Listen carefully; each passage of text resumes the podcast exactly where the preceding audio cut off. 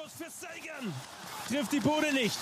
Radulov, Heißgannen, One-Timer Klingberg und die Scheibe ist draußen. Die Scheibe ist draußen, Empty Net. Vorbei, aber das Spiel ist auch aus.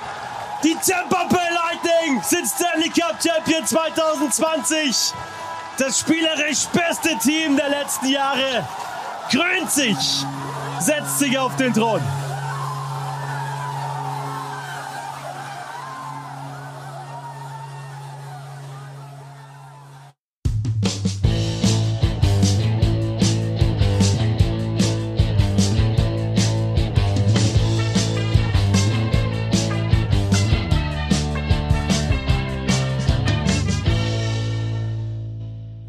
Ehre. Schön, dass ihr dabei seid. Ich bin Christoph Fetzer. Ein bisschen Hockey geht immer total erleichtert jetzt, weil das Wichtigste hat schon mal funktioniert. Die Technik hat funktioniert. Ich habe den Live-Call die letzten Sekunden des äh, Spiel 6 einspielen können und dann gleich runtergefadet, raufgefadet und in Opener rein. Und das heißt, äh, kann nur noch gut gehen, die Show. Vor allem, weil auch Bernd Schwickerath wieder mit dabei ist. Servus, Bernd. Hi. Ja, ähm, ich, ich entschuldige mich jetzt schon, wenn ich ein bisschen verspult sein sollte, teilweise vielleicht ein bisschen zu sehr aufgedreht, teilweise ein bisschen zu wenig aufgedreht. Äh, ja, äh, anstrengende Nacht mit äh, wenig Schlaf danach. Aber natürlich sind wir es unseren HörerInnen ja schuldig, auf jeden Fall nach der Vergabe des Stanley Cups eben auch eine kurze NHL-Show aufzuzeichnen. Ja, Bernd, wir haben einen neuen Stanley Cup-Champion. Tampa Bay. Lightning setzen sich durch gestern Nacht.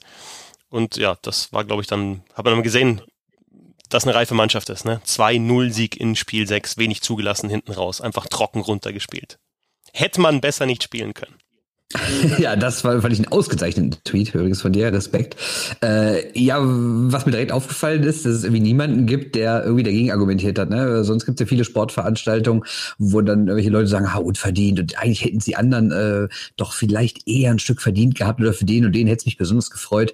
Aber bei Tampa, also egal, ob du bei Social Media guckst, ob du irgendwie guckst, hörst, was die Spieler und sonstige Offiziellen sagen, alle sagen, hochverdient, das ist die beste Mannschaft der Welt. Die hätte es in den letzten Jahren eigentlich schon mal machen müssen und schön, dass sie es jetzt gemacht haben.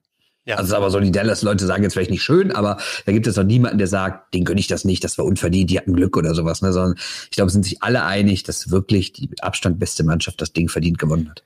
Ja, man muss ja, also vor allem nicht dann am Mikrofon natürlich äh, neutral sein, aber ja, ich hätte schon, glaube ich, ein bisschen Problem damit gehabt, wenn es nicht Tampa gemacht hätte, vor allem nach diesen Playoffs. Ne? Ich dachte vor, vor, der, vor den Playoffs, ja, ich glaube, die haben schon eine ganz gute Chance und das hat sich dann auch wirklich so entwickelt, dass es halt der, äh, der, der tatsächliche Top-Favorit war und dann, ja, wenn Dallas jetzt nochmal zwei gewonnen hätte, was ja durchaus auch nicht komplett äh, unmöglich äh, äh, gewesen wäre, dann äh, ja, wäre das schon irgendwie eine komische, komische Geschichte gewesen, auch wenn es natürlich dann wieder verdient gewesen wäre für Dallas.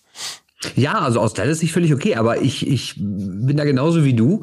Ich bin wirklich froh, dass Tampa das Ding gewonnen hat, weil ähm, erinnerst du dich, also nicht, dass du live dabei warst, aber du hast die Geschichte ja bestimmt schon mal gehört, äh, mit Philadelphia in den 70ern, diese, diese Prügelmannschaft. Und äh, die hat ja dann mehrmals in Folge den Cup gewonnen.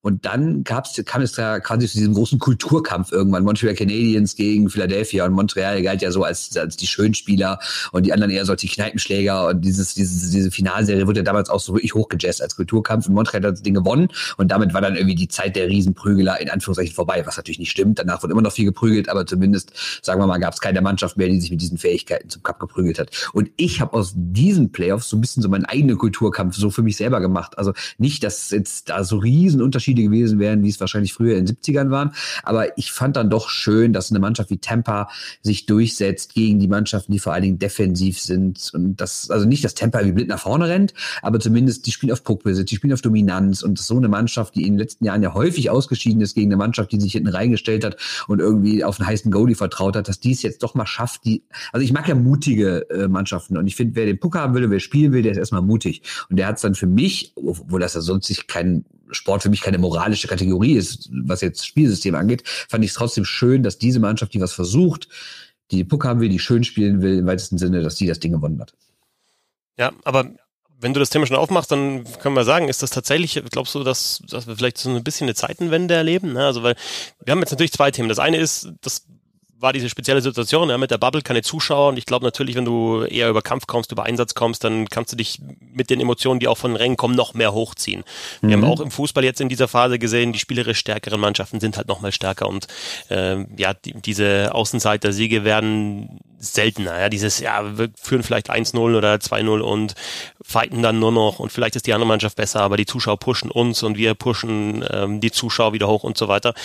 Und das haut dann irgendwann hin. Das ist das eine Thema. Und das andere Thema, was mir jetzt schon wirklich aufgefallen ist in diesen Playoffs, es ist zumindest jetzt teilweise, auch nicht in jedem Spiel, aber bis zum Schluss recht konsequent gepfiffen worden. Also wenn du siehst, was es jetzt mhm. auch in den letzten Spielen für Strafen gab, es gab ja diese eine, über die sich Dallas beschwert hat mit Jamie Benn, der, der Tyler Johnson niedergerasselt hat im, im, beim Overtime-Sieg in Spiel 4 für die Tampa Bay Lightning, als dann Shattenkirk den Siegtreffer gemacht hat.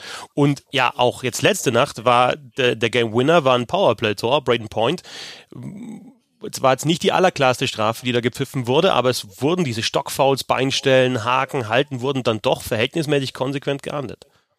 Wobei es auch ein bisschen gedauert hat. Ne? Ich meine, am Anfang also, also ich weiß, in dieser, in dieser Qualifikationsrunde, da wurde ja alles gepfiffen. Ne? Da gab es oder, oder, oder, oder in dieser Platzierungsrunde, da gab es auch irgendein Spiel mit irgendwie 30 Strafminuten oder irgendwie sowas. Ne? Da, äh, wenn du, ich habe mir, ich, ich hatte das Spiel nicht live gesehen, mir nachher die Statistik angesehen, da sollten nur zwei Minuten, zwei Minuten, zwei Minuten, zwei Minuten. Also habe ich gedacht, was ist denn hier los? Und dann finde ich, als die richtigen Playoffs begannen, Ah, da gab's, erinnere dich, aber auch wieder so ein paar Spiele, wo alle gesagt haben, ey, wie kann das nicht gepfiffen werden? Erinnere dich zum Beispiel an dieses äh, Spiel, was quasi Tampa richtig ins Rollen gebracht hat, dieses, dieses fünfte Verlängerungsspiel gegen Columbus, ja. wo einfach gar nichts mehr gepfiffen wurde in der Verlängerung. Ich dachte, ja, willst du jetzt hier einem axtmäßig einen Schläger ins Gesicht ziehen, damit er irgendwann mal einer auf die Strafbank muss? Aber ich gebe dir recht, in den letzten drei, vier Wochen, finde ich, wurde echt konsequent gepfiffen. Und gerade für Finalspiele, sogar in Verlängerung wurden Strafen gepfiffen. Genau, oder sonst mal let the boys play, let the boys play. Ja, genau. Also gerade so Finale, Verlängerung, dann auch entscheidende Spiele, wo du denkst, okay, gut, in Spiel 5 war es dann tatsächlich wieder, dass du halt drei Powerplays hast, hattest, aber in, mhm. in Spiel 6 jetzt letzte Nacht vom, vom ersten Drittel weg eigentlich dann, ja, erstes Foul auch wirklich dann geahndet und ja, dann halt auch früh wirklich dieser Powerplay-Treffer, den die Tampa Bay Lightning gemacht haben. Blicken wir noch mal konkret auf dieses Spiel jetzt letzte Nacht, dieses, äh, dieses 2-0. Ähm, einerseits natürlich äh, krass, dass die Dallas Stars in den ersten beiden Dritteln genau acht Tore, äh, acht Schüsse aufs Tor abgeben. Also die, die brauchen ja. mit allen Mitteln diesen Sieg, sonst ist es vorbei. Das wussten die von Anfang an und äh, generieren dann so wenig Offensive. Andererseits muss ich auch sagen, die besten Chancen von Dallas gleich im, ja, bei 0-0 noch. Abgefälschter Schuss, Radulov vor dem Tor, der geht daneben und Heiskern in Unterzahl trifft das Tor nicht. Das waren echt gute Möglichkeiten. Taucht natürlich in der Schussstatistik nicht auf, weil die Scheibe nicht aufs Tor ging. Und ja, im Endeffekt ist es halt dann wieder ja dieses Powerplay-Tor, was was schon den Unterschied ausmacht. Ne? Also es gibt schon auch ähm, Szenarien, da hätte es deutlich besser aussehen können für die Dallas Stars. Klar, die hätten eine deutlich effizientere Chancenverwertung gebraucht, aber gerade dieses Thema Überzahl ist ein, ist ein Riesending gewesen. Ne? Eins von 17 die Dallas Stars im Finale. Ähm, und ja, die, die, die Tampa Bay Lightning machen halt sechs, sechs Überzahltore mehr in, in der Finalserie. Ja, ist schon krass. Also wenn du, du hast, glaube ich, mit Lars im letzten Podcast schon gesagt, dass wenn man die Powerplay-Tore abziehen würde, Dallas sogar führen würde. Andere muss natürlich sagen, warum soll man sie abziehen? Weil ja. das nur Teil des Spiels. Ne? Also ja. klar, ich bin auch immer so ein, auch immer so ein Freund davon, Statistiken sich vor allen Dingen für 5 gegen 5 anzugucken. Aber dann denke ich mir auch so, ja gut, wenn du irgendwie einen Spieler hast, der äh, jede Saison 25 Powerplay-Tore schießt, dann kann man das ja irgendwie nicht rausrechnen und sagen, ja, das zählt jetzt nicht in der Bewertung, ob das ein guter Spieler ist. Natürlich auch Schwachsinn. Ähm, aber ja, Dallas hätte theoretisch was reißen können, aber trotzdem insgesamt fand ich Tampa einfach in allen Belangen überlegen weil, ja, du hast recht, die schießen dann mal am Tor vorbei, das zählt nicht als Chance. Andererseits machen die irgendwie auch einen völlig ungefährlichen Schlenzer von der blauen Linie, der dann zählt. Ne? Also ich finde, irgendwann war es ja, glaube ich, bei 5 gegen 5, 21 zu 6 Schüsse zwischendurch. So viel besser war Tampa vielleicht nicht, weil es wurde ja auch immer, äh, wurden ja auch Zeiten eingeblendet, wie viel offensiven Puckbesitz, generell wie viel Puckbesitz, das war relativ gleich, da würde ich sagen so 60, 40 für Tampa und halt nicht irgendwie 80, 20. Aber die 60, 40 reichen mir dann schon, um zu sagen, dass sie die klar bessere Mannschaft waren. Ja, aber also da siehst du auch immer, was du, was du fühlst im Endeffekt und was dann tatsächlich die, die Zahlen sind. Ich habe also, mhm. wenn ich wenn ich kommentiere, auch immer mir so eine Twitter-Liste zusammengestellt und gerade in den in den TV-Timer schaue ich dann halt auch, was die was die Kollegen von vor Ort schreiben und ähm, teilweise auch was was natürlich dann Updates anbelangt, wenn sich jemand verletzt hat und so weiter, aber auch so so kleinere Statistiken, die sich die sich halt wieder raussuchen und dann hat einer irgendwie geschrieben, es war Greg Wyszynski, das oder oder Ryan Lambert ähm, oder Downgus Brown einer von denen drauf, auf jeden Fall vom Paxu Podcast. Ähm, ja, Offensive, ich, ich hoffe jetzt, die blenden gleich mal die offensive Zone Possession im zweiten Drittel ein, weil die müsste eigentlich null sein oder müsste null davor sein mhm. bei den Dallas Stars. Dann haben sie es irgendwann eingeblendet und es war gar nicht so der große Unterschied. Es war immer mehr Scheibenbesitz Tampa, aber Dallas hatte dann schon im offensiven Drittel auch den Puck, aber es war nie so oder es ist ganz selten so, dass sie wie Tampa halt die Scheibe haben laufen lassen, sich festgesetzt haben, Schuss abgegeben, sich die Scheibe wieder geholt haben, auch nachgesetzt haben an der Bande, sondern sie haben sie halt mal drin gehabt und haben dann vielleicht einen Schuss in Richtung Tor abgegeben. Und du hast halt schon gesehen, dass dass die Tampa Bay Lightning wirklich einen sehr zermürbenden Stil auch spielen können. Nämlich, mhm. die kommen konsequent rein ins gegnerische Drittel mit Puckbesitz. Die setzen sich fest, lassen den Gegner laufen und holen sich dann aber auch die zweite, dritte Scheibe und machen dann nochmal Druck. Und andauernd hast du immer eingeblendet, ja, Esa Lindell 90 Sekunden auf dem Eis in Richtung zwei Minuten, mhm. teilweise Klingberg mhm. und die Verteidiger sind gar nicht runtergekommen. Insofern kannst du natürlich auch mit diesem Spielstil, den die Lightning haben, den Gegner echt kaputt machen. Du musst nicht dauernd Hits fahren und hart spielen, sondern ja, wenn der Gegner hinterherläuft, dann ist er auch irgendwann kaputt. Ja, die sind alle so giftig. Die, sind, die, die haben ja wenig so richtig große Spiele. Also klar haben sie auch ein paar, paar Schränke, ne, wie so ein Hetman, könnte man da nennen. Oder, wie so Maroon oder sowas. Ne? Also das sind schon Leute, die können ja. auch Körper spielen. Aber ich finde, die sind vor allen Dingen so giftig und dann immer, immer so schnell auf, auf den Beinen. Und, und gerade was du sagst mit den zweiten, dritten Scheiben ist mir auch aufgefallen. Wie oft dachte ich, okay, jetzt hat Dallas das Ding nach irgendwie einer Minute mal wieder sicher, kann es rausspielen. Aber dann verspringt der Puck irgendwie für ein paar Zentimeter und sofort ist wieder einer von diesen kleinen Giftzwergen da ne? und klaut den Puck und spielt wieder zurück zur blauen Linie und dann direkt Querpass zum anderen Verteidiger und schon waren die wieder in dieser, in dieser Waschmaschine drin, wie Dallas. Und was ich noch sagen wollte, ich finde, du hattest mehrmals das Gefühl, auch wenn das dann vielleicht nicht riesen Torchancen wurden, aber du hattest mehrmals das Gefühl, okay, gleich fällt's, gleich fällt's, oder gleich kann's zumindest fallen. Und bei Dallas hatte ich das irgendwie nie. Da war so, ja, wenn jetzt der Pass darüber kommt und der den ausspielt, vielleicht, aber es war nie so dem Motto, oh, oh, oh, wie so, so, ähm, dass einer quasi so versucht, ähm, immer weiter quasi so den Sand abzugraben und irgendwann fällt das Ding um. Ne? Also das hatte ich bei oft, bei Dallas fast nie. Ja. Ein paar weitere Aspekte, jetzt nicht nur in diesem Spiel, aber vor allem in diesem Spiel zu sehen. Ne? Das zweite Tor da fängt Maroon im, in der neutralen Zone äh, die Scheibe ab und dann macht halt Coleman die Bude, der ähm, ja. schon sieben Partien nicht getroffen hat und zuletzt halt offensiv nicht so der Faktor war, aber es ist halt dann ein Rollenspieler. Ähm, sie spielen zu null, darf man auch nicht vergessen. Ne? Äh, Wasilewski spielt einfach da hinten souverän, klar, der hat jetzt nicht so viele Schüsse halten müssen, aber einfach eine unglaubliche Ruhe, die der ausstrahlt, auch auffällig, wie gut der mitspielt hinter dem Tor, wenn die Pucks abfängt. Also wenn, wenn Dallas wieder versucht hat reinzudampen. Ja, schon. Also äh, vor allem, ich finde es immer krass, wenn der, also die kommt auch durch die Rundung. Dallas spielt, das ist einfach halt der Stil auch, dass die reindampen, die haben den ja fast bis, bis zum Schluss so durchgezogen. Entweder, ja. entweder so oder es bringt mal Klingberg oder Heißgarn die Scheibe, aber dass mal Segen zum Beispiel im Puck reinfällt, ganz, ganz selten. Ne? Also von Stürmern, ja. dass die den Puck bringen, wie jetzt zum Beispiel Pointers an Dauern macht.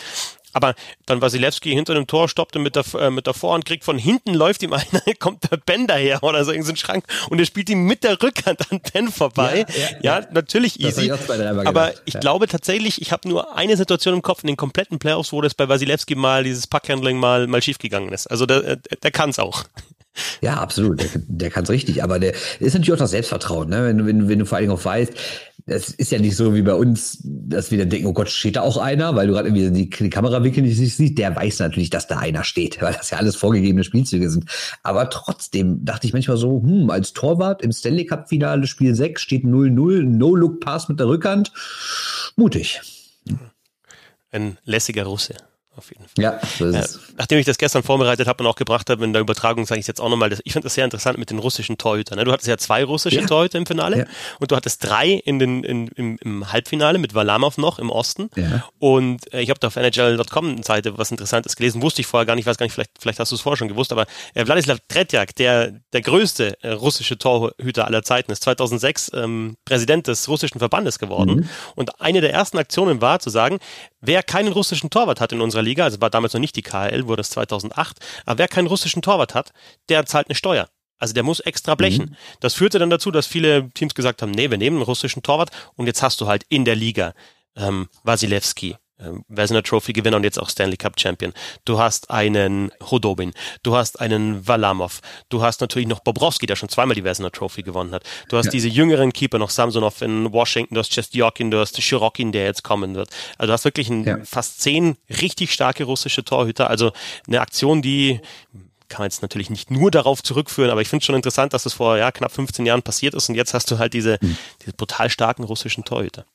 Erinnerst du dich? Wir haben doch irgendwie vor vier, fünf Jahren alle gesagt, oh, die Finnen, Ja. Die sind nirgendwo richtig Weltklasse, aber den Torhütern. Ich meine, damals, ne, da waren ja auch so Niemi und Rask und, den habe ich jetzt vergessen. Beccarine. Ach, Pekarine, genau, den, den ganz großen. Ne?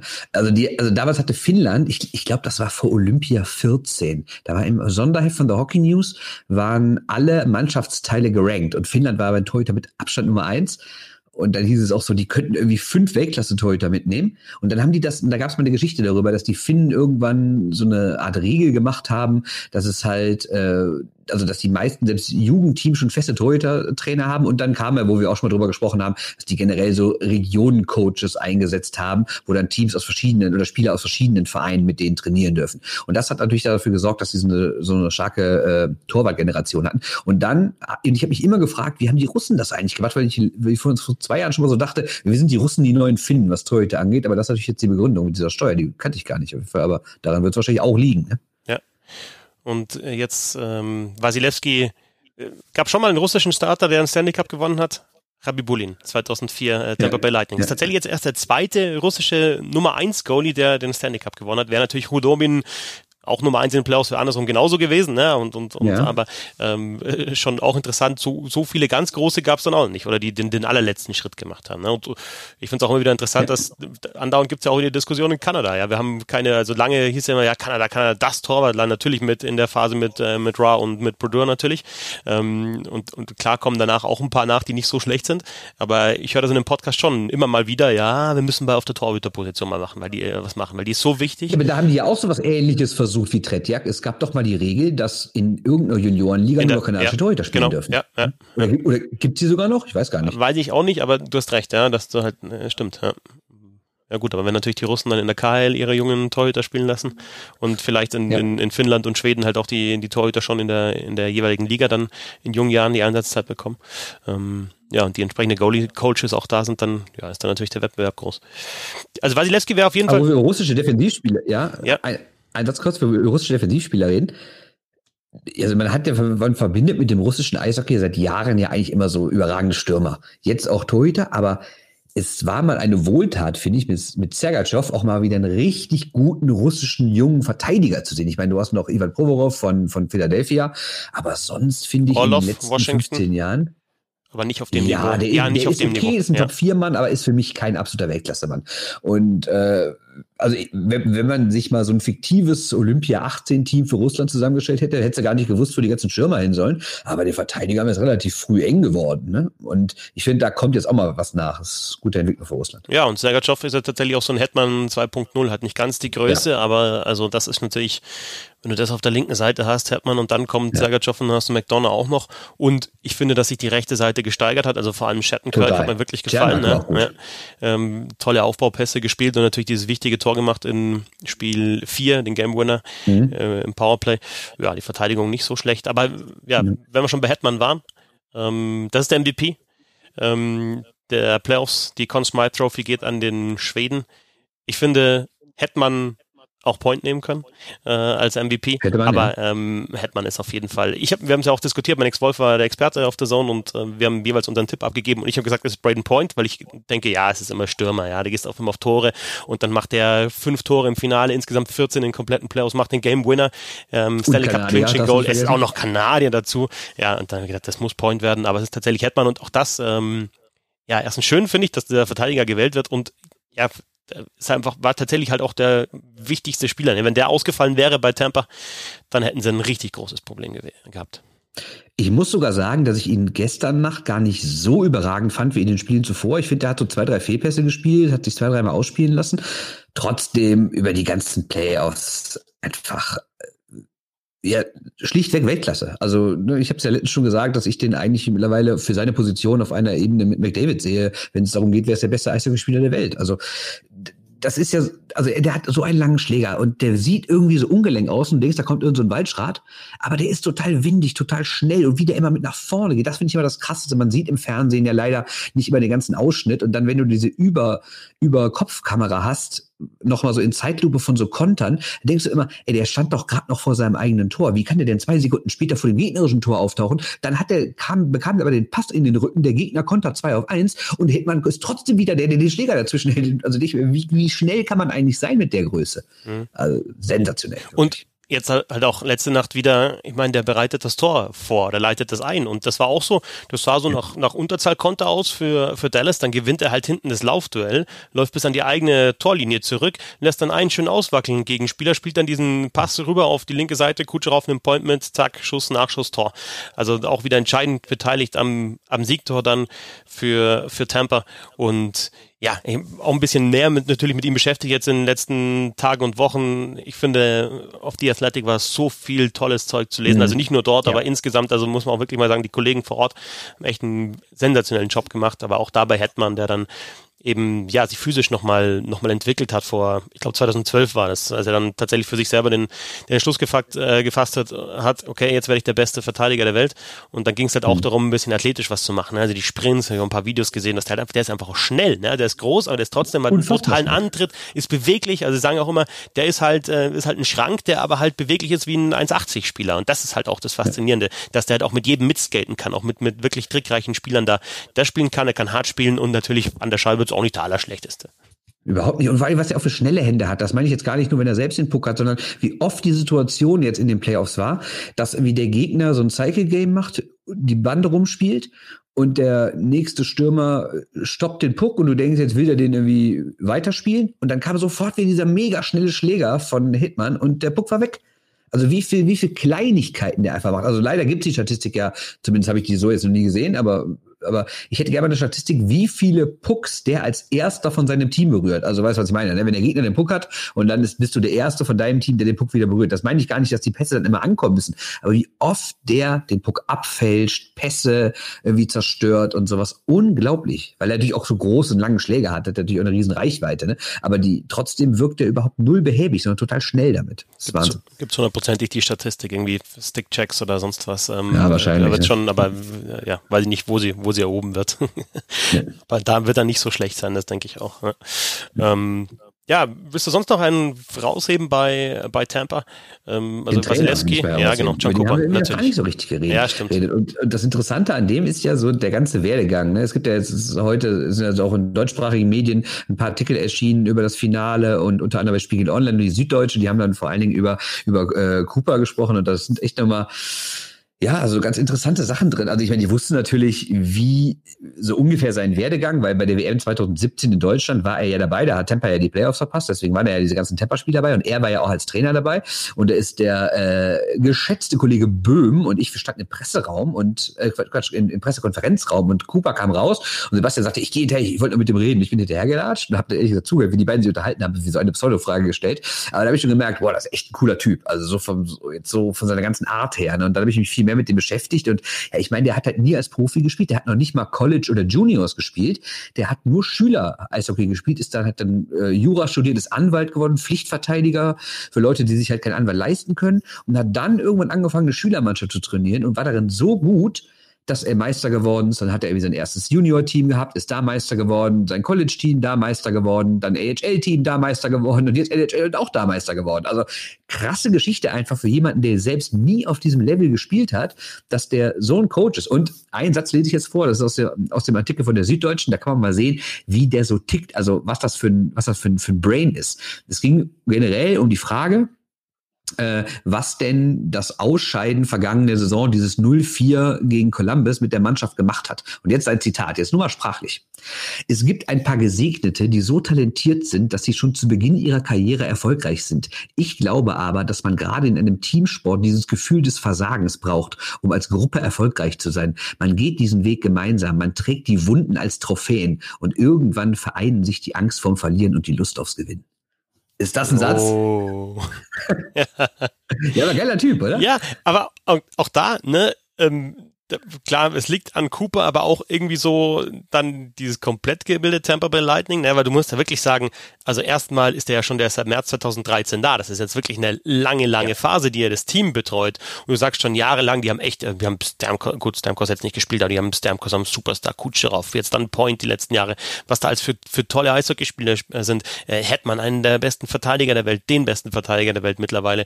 Ähm, Wasilewski im Tor, was für eine Truppe, ne? Und sind 2015 im Stanley Cup Finale, verlieren gegen die Chicago Blackhawks, äh, sind noch ein paar Mal mehr im, im Conference Finale, scheiden aus, machen nie den, den letzten Schritt gehen letztes, ne? genau, ja, genau, sorry, Halbfinale in Conference ähm, äh, letztes Jahr bestes Team der Regular Season, 62 Siege, Rekord der Detroit Red Wings eingestellt, nie war jemand besser, 0-4 in der ersten Runde, wie gesagt, das gegen die Columbus Blue Jackets. Und da kannst du dann auch mal sagen, okay, ähm, dann kann vielleicht auch der Owner sagen oder GM, ähm, nee, also mit dem, das haut nicht hin, ne? da, da fehlt was, ja. nee, also der, wir, wir schaffen es nicht, wir brauchen einen neuen Trainer.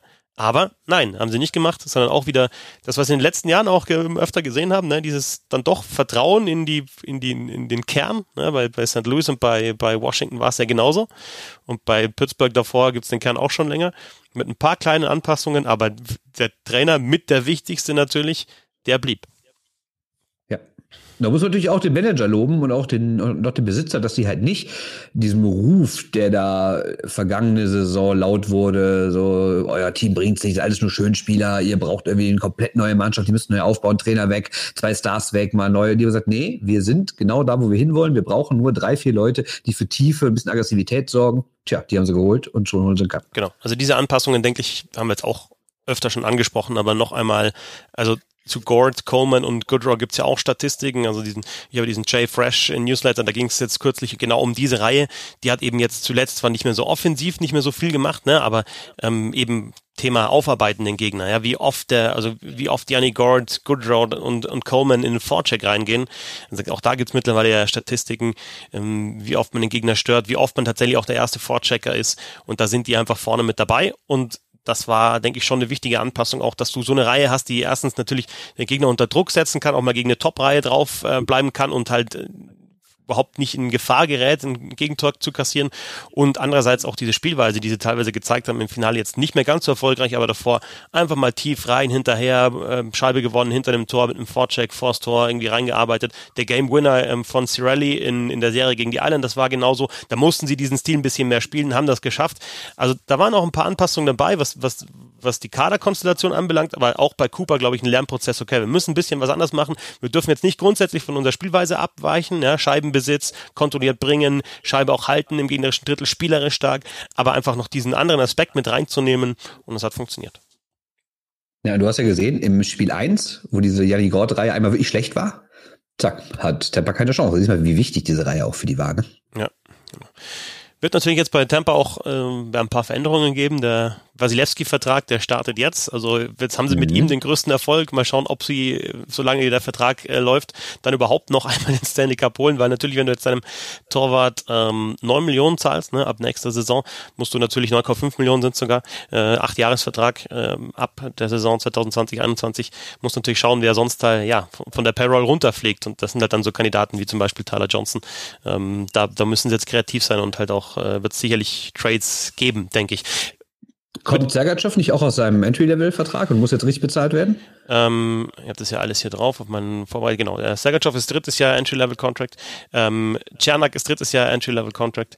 Ähm, ja. Cirelli ist drittes Jahr Entry-Level-Contract. Ja, werden alle teuer, die Burschen. Genau, die werden alle teuer und du hast natürlich jetzt, also die, die, die Gord, ähm, Coleman, Goodrow ist echt ein, ja, die sind bis 21 äh, sind die noch, also Gord ist bis 25, aber die anderen beiden bis 21 haben sie, also die, die Reihe bleibt auf jeden Fall so zusammen.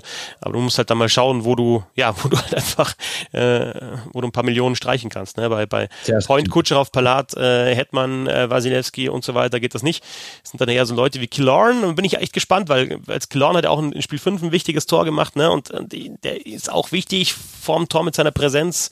Johnson, ja, also kann mir schwer vorstellen, dass der nächste Saison noch da spielt, aber ja, muss halt jetzt, jetzt, jetzt ist der Erfolg da und jetzt musst du wahrscheinlich danach äh, den Preis dafür zahlen, dass du halt einfach deinen dein Kader umstellst.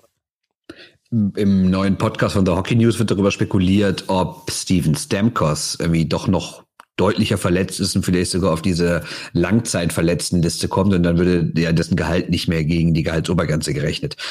Und dann hättest du noch, nicht, 8 Millionen, 8,5, was kriegt der? Irgendwie sowas? 8,5, ja. Äh, genau. Ja, das wäre natürlich auch was. Ne? Aber klar, sonst wirst du ein paar Umstellungen machen müssen. Anders wird es nicht gehen. Das ist natürlich jetzt bitter. Ich glaube, das ist eine ähnliche Situation, die auch andere Vereine haben, die irgendwie dachten, naja, wir investieren jetzt mal, weil der Cap steigt, ne? kommt, bald kommt der neue große US-TV-Vertrag, bald kommt äh, das, bald fällt das Glücksspielverbot, ne? die Liga wird viel mehr einnehmen und 50 Prozent davon gehen in die Mannschaft, also wird der Cap groß steigen. Tja, und dann kommt so eine Pandemie und der Cap wird erstmal nicht steigen. Das wird natürlich die Planung auch ein bisschen durcheinander geworfen haben. Ja, Stamkos auch so ein Thema, ne? Kriegt natürlich am Ende den Stanley Cup. Ähm, ist ja irgendwie auch jetzt in seiner Karriere nicht das erste Mal, dass er verletzt ist. Passt no. so ein bisschen ins Bild, aber war natürlich schon auch cool, dass er in Spiel 2, das war auch ein wichtiger Sieg, ne, nachdem er das erste verloren hat, mit, mit seinem einzigen Schuss aufs Tor die Bude hm. gemacht hat, 2,47 Eiszeit hat und dann nicht wieder gesehen wird, zumindest nicht auf der Bank. Also für das Spiel dann schon noch, aber ab dann nicht mehr. Ähm, und dann hat es ausgerechnet, wie waren es? Der hat 21 ja. Tore pro 60 Minuten ja, und Schussquote genau. 100 Prozent. Ja, genau. Ne? Ja, nicht so schlecht. Ja, ähm, während Jetzt haben wir viel über die Tampa Bay Lightning natürlich gesprochen, aber ganz kurz auch noch zu den Dallas Stars. Dieses Interview mit Jamie Benn, ich weiß nicht, ob du das gesehen hast, also es war natürlich mhm. nur Schweigen. Dann, also das sind natürlich jetzt zwar im Endeffekt die, die am nächsten dran waren, äh, Tampa zu stoppen, aber trotzdem sind es unterm Strich einfach jetzt vor allem in dieser speziellen Situation die größten Verlierer. Ne? Also die investieren da über zwei Monate, sind die da in der Bubble, sind so kurz davor und ja, verlieren dann gegen die Tampa Bay Lightning, kriegen, kriegen da noch eine voll drauf und haben jetzt ewig lang ihre Familien und Freunde nicht gesehen und ja, stehen mit leeren Händen da. Also das musst du, denke ich, auch erstmal verarbeiten. Ja, normalerweise bin ich ja immer der Verfechter dieser Theorie, dass es eben nicht nur einen Gewinner von den Playoffs gibt, weil ich ja dann auch zum Beispiel gesagt habe, vor ein paar Jahren hat Nashville, die ja das Finale gegen Pittsburgh verloren haben, aber so eine Eishockey-Euphorie in ihrer Stadt ausgelöst haben, dann finde ich, ist so, ein, ist so eine Playoff-Runde oder so ein Jahr halt trotzdem kein verlorenes, sondern ein ganz wichtiges auf der Entwicklung nach oben. Und auf deutsche Eishockey-Verhältnisse über, übertragen habe ich auch schon mehrmals gesagt, kann mir keiner erzählen, dass die Augsburger Panther die Playoffs vor anderthalb Jahren nicht gut fanden, wo sie dann zwar im Halbfinale rausgeflogen sind, aber die ganze Stadt irgendwie paar Wochen lang diese Mannschaft getragen hat. Ne? Dieses Jahr in der Bubble sehe ich es aber total wie du. Du hattest die Interaktion mit den Fans nicht. Die Fans konnten sich nirgendwo so richtig versammeln. Ähm, die Mannschaft war irgendwann, glaube ich, genervt von dieser ganzen Bubble-Umständen und hat sich nur da durchgequält, hat nur von irgendwie Spiel zu Spiel, von Spiel zu Training, von Essen zu Spiel zu Training gedacht und dann am Endeffekt bist du zwei Monate unterwegs und dann verlierst du das. Das ist schon extrem bitter. Ich glaube, man kann eigentlich kein bitteres Jahr die das Finale verlieren als dieses Jahr. Aber auch da muss ich sagen, bin gespannt, was da passiert im Kader. Ähm, Sagan ist halt einfach untergetaucht in den Playoffs und jetzt vor allem im Finale, das, das, muss man so sagen. Er hat auch Pech gehabt, aber er war halt nicht der dominante Nummer 1 Center. Pavelski hat seine Rolle übernommen. Du hast dann hinten raus, ja, Pavelski und Perry haben die letzten sechs Tore gemacht für die Dallas Stars ja. in diesem Finale. Ja, das sind ähm, 35-Jähriger und 36-Jähriger und, und Ben Radulov, mhm. äh, Sagan, auch dann, wer auch immer da sonst getroffen hat, Kiviranta und so weiter, waren dann halt nicht mehr zu sehen. Viel Offensive durch die Verteidiger. Heißkan und Klingberg waren die besten Scorer in, in den Playoffs von den Dallas Stars. Also da hat natürlich dann von den Stürmern entsprechend auch ein bisschen was gefehlt, auch wenn das viele Scorerpunkte waren, die, die Heißkan und Klingberg gemacht haben. Hudobin, tolle Story, aber am Ende war halt dann Wasilewski auch der bessere Torwart im, im Finale. Ja. Und ja, die Frage ist tatsächlich, ob sie jetzt durch diese Playoffs sich Schwung holen und wissen, okay, wir sind echt eine gute Mannschaft, wir können das nochmal schaffen oder ob sie halt irgendwie auch zerfallen.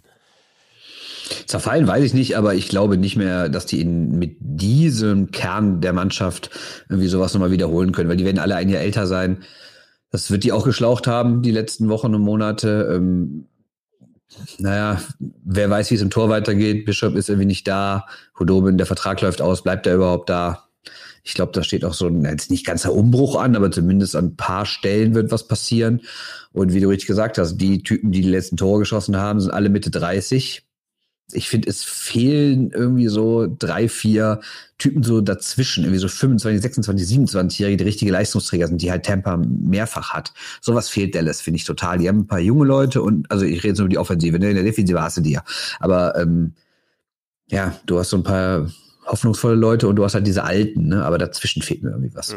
Auch so ein Gurjanov, klar, der ist auch noch nicht so richtig richtig etabliert in der Liga, aber der hat neun Tore gemacht in den, in den Playoffs, aber jetzt im Finale war halt dann gar nichts mehr, ne? Und ja. ähm, auch, muss man wirklich sagen, Verletzungspech bei, bei Tampa war mhm. das der große Name Steven Stamkos, aber die wussten wahrscheinlich, also John Cooper hat ja auch gesagt, er hat überhaupt nicht damit gerechnet, dass der spielt in den Playoffs, dann spielt er halt ja 2,47, wie gesagt. Ähm, mhm. Aber bei, bei Dallas war es halt dann schon mit Druppe Hinz geht ja halt ein Center verloren. Dickinson, auch ein weiterer Center, hat da mal einen Schuss geblockt. Ich glaube nicht, dass der noch im Vollbesitz seiner Kräfte war. Also wenn man überhaupt im Vollbesitz seiner Kräfte sein kann in den Playoffs. Ähm, Como ist ihnen ausgefallen und so weiter und so fort. Faxa, also da haben sie dann schon, was die Masse an Spielern anbelangt, ein bisschen mehr Pech gehabt oder mehr, deutlich mehr Pech gehabt als die Tampa Bay Lightning.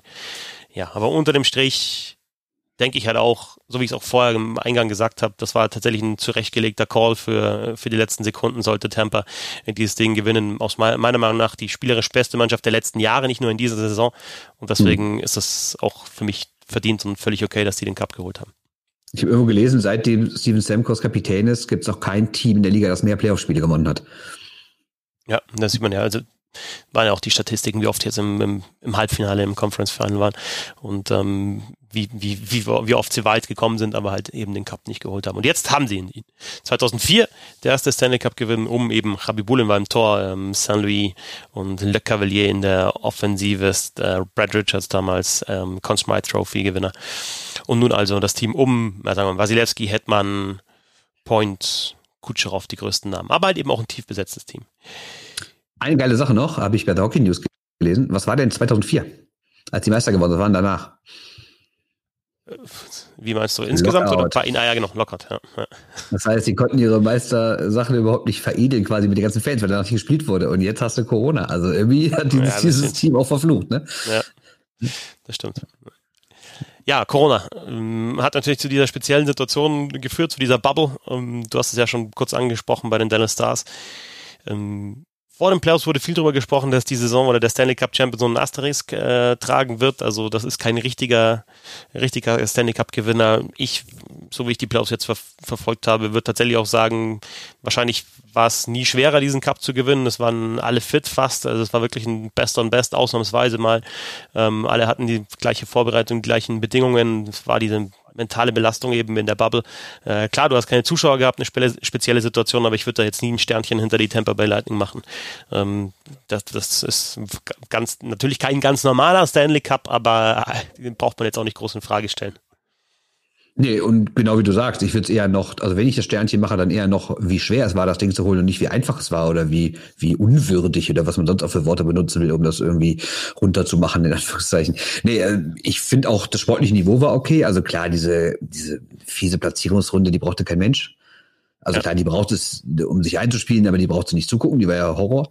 Und diese erste Runde war halt ganz spektakulär, weil da halt große Namen bei waren. Ne? Sowas wie Edmonton gegen Chicago war dann überraschend oder Pittsburgh gegen Montreal war überraschend und dann das Toronto-Ausscheid war natürlich überraschend. Aber auch rein vom Spielerischen her fand ich die auch nicht so doll. Aber ich finde so ab der ersten, spätestens ab der zweiten Runde war das auch wieder richtig gutes Eishockey. Ob das 100 Prozent immer knallhartes Playoff-Eishockey war wie in den letzten Jahren, schwer zu beurteilen. Aber ich finde, man konnte sich auf jeden Fall angucken. Also es war auf, also ich hatte zu keiner Zeit in den letzten zwei, drei, vier Wochen das Gefühl, dass ich dachte, ach, irgendwie macht das keinen Spaß dazu zu gucken. Ja, ein paar geile Stories. Natürlich im, im Westen sind es am Ende die Dallas Stars, die immer irgendwie äh, schwächer geredet wurden, als sie tatsächlich waren. Wir hatten die Avalanche um McKinnon, der super aufgespielt hat, aber dann im, im siebten Spiel gegen Dallas recht blass war. Wir hatten im Westen die Vegas Golden Knights, lange Favorit, dann auch raus gegen die Dallas Stars und zwar deutlich 1 zu 4. Wir hatten im Osten diese Geschichte mit den New York Islanders, die mit ihrem Stil und in diesem ja mannschaftlich geschlossenen, sehr speziellen, defensiv starken und konterstarken Eishockey ja bis ins, ins Conference-Finale eingezogen sind. Ähm, ja, also war, waren, denke ich, ein paar richtig coole Geschichten dabei. Und ich finde auch, ähm, ja, tatsächlich besser hättest du es, glaube ich, in der Situation nicht machen können. Klar, kein Corona-Fall, das ist mal der erste Punkt, also keiner erkrankt, aber das zweite ist halt auch, wie sie es umgesetzt haben. Also ich fand das gut. Ich habe am Anfang so ein bisschen Bedenken gehabt, gerade bei diesen eingespielten Fangesängen und so weiter. Aber die haben das wirklich ganz dosiert gemacht, fast gar nicht. Dieses, dieses, ja, diese Crowd Noise, die manchmal so ein bisschen hochschwappt und wieder runterschwappt, die du eigentlich wirklich auch sonst hast in den Playoffs. Natürlich ist es nicht das gleiche wie mit Zuschauern im Stadion, ne? aber es ist trotzdem nah rangekommen und man gewöhnt sich ja relativ schnell an neue Situationen. Auch beim Kommentieren ist es mir dann gar nicht mehr so groß aufgefallen. Also das war, ich, ich finde, sie haben es gut gelöst. Also ich finde auch, dass sie es gut gelöst haben. Und beim Fernsehgucken ist es mir auch nicht aufgefallen. Trotzdem diese Crowd hätte ich darauf verzichten können, fand ich ganz schlimm, weil die am besten noch zu spät war. Ähm, was ich trotzdem ganz interessant fand, ich weiß nicht, hast du diese, diese beiden 40 Minuten Dokus von der NHL gesehen, die sie auf YouTube veröffentlicht haben, nee. Inside the Bubble? Nee. Also mal reingeschaut, aber nicht komplett, ne. Ja, kann man sich angucken. Wie gesagt, ist jetzt umsonst einfach auf YouTube, haben die die hochgestellt. Ist schon ganz interessant, was die alles so im Hintergrund gemacht haben, wo man ja gar nicht so drüber nachdenkt. Ne? Diese ganzen Trainingsbereiche, das ist natürlich jedes Team. Und am Anfang waren es ja Nummer 24, also 12 pro Stadt, dass jedes Team natürlich eine Kabine in der Halle braucht, eine Kabine in diesem Trainingsbereich, dass das alles organisiert werden muss, wann die überall hinfahren und sowas. Also das war schon logistisch echt krass mit den ganzen Tests. Die haben mehr als 33.000 Corona-Tests gemacht. Die hatten hunderte Leute da, die irgendwie das ganze Essen organisiert haben und, und die ganzen Abläufe, sonst die ganze Medienkram, was sie in den Hallen alles aufgebaut haben. Also muss man schon sagen, echt Respekt. Äh, Elliot Friedman hat ja jetzt gesagt, die haben zwischen 75 und 90 Millionen Dollar hat das alles gekostet, was sie aufgebaut haben. Und das ist natürlich schon krass, weil wenn stell dir vor, es gibt irgendwie zwei, drei Corona-Fälle in der Mannschaft, weil irgendein Spieler Scheiße baut, irgendwie abhaut, sich irgendwo ansteckt in der Bar oder was auch immer, kommt zurück, muss das ganze Event absagen. War auch schon mutig, da irgendwie 90 Millionen Dollar zu investieren in diese ganze Sache. Im Endeffekt muss man sagen, hat alles geklappt. Sie sind die erste US-Sportliga, die äh, ihre Liga, ihre Saison noch beendet hat. Also Respekt dafür. Was man natürlich auch sagen muss, ich weiß nicht, hast du das gelesen auf ESPN, diesen langen Artikel? Wo es darum geht, wo sie mit Spielern, die anonym bleiben wollten, über das Leben in der Bubble gesprochen haben? Auch da Ausschnitte komplett gelesen. Ich lese keinen langen Artikel. Ja. Doch, natürlich lese ich, aber ich habe hab jetzt, ich hab, ich hab jetzt in letzter Zeit wirklich sehr viel konkret eben zu einzelnen Spielern gelesen, weil ich halt mhm. halt auch kommentiert habe. Deswegen, ich glaube, da, da kennst du dich jetzt besser aus. Hm. Also was interessant war, dass die Spieler ähm, fast alle sagen, das machen wir nicht nochmal. Also die waren natürlich anfangs froh nach dem Motto, wir können unseren Job wieder nachgehen, hier kommt Geld rein, wir können spielen. Waren natürlich alle so ein bisschen besorgt, ja, ohne unsere Familien über Wochen und Monate, das wird hart, aber dann wurde ja gesagt, ja gut, die Mannschaften, die rausfliegen, die sind eh sofort wieder zu Hause, relativ schnell und die, die weiterkommen ab dem Halbfinale, dürfen ja dann die Familien kommen. Aber das ist ja dann doch nicht erlaubt worden, weil ja viele Familien aus, aus den USA kommen und da gab es dann Einreisebeschränkungen wegen Corona und dann konnten die da nicht hin. Und dann gab es unter den Spielern echt Ärger auch. Ne? Also die waren richtig sauer, die waren richtig angepisst, weil manche auch gesagt haben, ja, uns wird hier versprochen, dass hier das riesen Freizeitland aufgebaut wird und das ist irgendwie alles ein Witz und wir sollen hier golfen können. Ja, wir werden ein einziges Mal mit dem Team golfen in zwei Monaten und sowas. Also da waren schon Spieler, die waren echt angepisst. Auch das Essen muss zwar qualitativ gut gewesen sein, aber die Auswahl hat irgendwo auch beschränkt. Und dann hat einer gesagt, wenn du irgendwie zwei Monate lang fast jeden Tag dasselbe ist, dann hältst dir, äh, hängst dir aus dem Hals raus, auch wenn es eigentlich gut schmeckt. Also die Spieler waren schon generell jetzt nicht alle so mega happy, wie das gelaufen ist. Klar haben sie gesagt, komm, da müssen wir jetzt durch, aber äh, alle, die, denen auch die Frage gestellt wurde, würdet ihr das nächstes Jahr auch noch machen, falls man nicht normal mit Zuschauern starten kann und auch die Hauptrunde müsste irgendwie Bubble-mäßig gespielt werden? Alle gesagt, auf gar keinen Fall. Das machen wir nicht mehr. Und deswegen bin ich echt gespannt, wie die neue Saison überhaupt starten will. Bevor die Saison startet, geht's jetzt eigentlich Schlag auf Schlag weiter. Ne? Wir haben nächste Woche schon den Draft am Dienstagabend, äh, 6. Oktober. Äh, die erste Runde natürlich mit Tim Stützle, der hochgedraftet werden wird. Vielleicht sogar in zwei, drei wird momentan spekuliert. Petaka, Reichel, zwei weitere deutsche Spieler, die in der ersten Runde gedraftet werden können. Auch eine spezielle Situation, ja, nicht wie immer. Und dann am 9. Oktober schon Free Agency. Es geht jetzt schon los, so Draft-Gerüchte. Name Jack Eichel äh, poppt zum Beispiel hoch. Hm. Vielleicht gibt es echt ein paar richtig große Drafts. Wie gehen die Mannschaften mit dieser speziellen Situation momentan um, dass die Owner teilweise auch sagen, okay, wir wollen nicht mehr ausgeben, sondern weniger ausgeben. Wir wollen eher unten, unten rein an die, an die, also es gibt ja auch eine Cap-Untergrenze. Ne? Ähm, ja, wirst du dann Spieler überhaupt los, die einen hochdotierten Vertrag haben? Wie können Trades überhaupt funktionieren? Also das alles wird jetzt im Oktober passieren. Heißt also auch, ähm, es ist zwar jetzt mit dieser Saison vorbei, Haken dahinter. Aber wir machen weiter mit dem NHL-Podcast. Ne? Auf jeden Fall. Ich meine, du sagst es, der Draft ist nächste Woche Dienstag und Mittwoch, wenn mich nicht alles täuscht. Ne? Ja, genau. Also Erste Runde Dienstag, Dienstag, zwei bis sieben Mittwoch. In der Nacht und dann mehr oder weniger tagsüber den Mittwoch. Der ist ja dann nicht nur abends auf Ortszeit. Ja, und dann die Free Agency, also allein was am Torwart mag. Ich glaube, ich, ich glaub, da können wir eine eigene Folge machen, nur über Torhüter, ne? Also gerade jetzt die, die auch in den Playoffs erfolgreich waren. Ne? Hodobin, hast du gesagt, läuft der Vertrag aus. Ein, ein Lena, was passiert mit dem? Ähm, Markström, der stark gehalten hat Holby. für die Vancouver Canucks, Hopi und so weiter und so fort. Ja. Und gibt es eigentlich Teams, die einen Torhüter brauchen, einen guten? Ähm, Markus äh, Reinhold, Markus, Markus Reinhold mal fragen. Calgary, oder? Pittsburgh, Toronto. Fallen schon so einige ein. Ne? Ja, ja, also das wird, wird, äh, wird sehr, sehr interessant auf jeden Fall. Und das heißt, wir machen also auch weiter. Ähm, ja, an mir soll es nicht liegen. Ne? Ja. Ich bedanke mich jetzt schon mal bei dir, Bernd, äh, für die vergangenen Wochen. Äh, verpflichte ich, ich aber auch für dir. die nächsten Wochen weiter.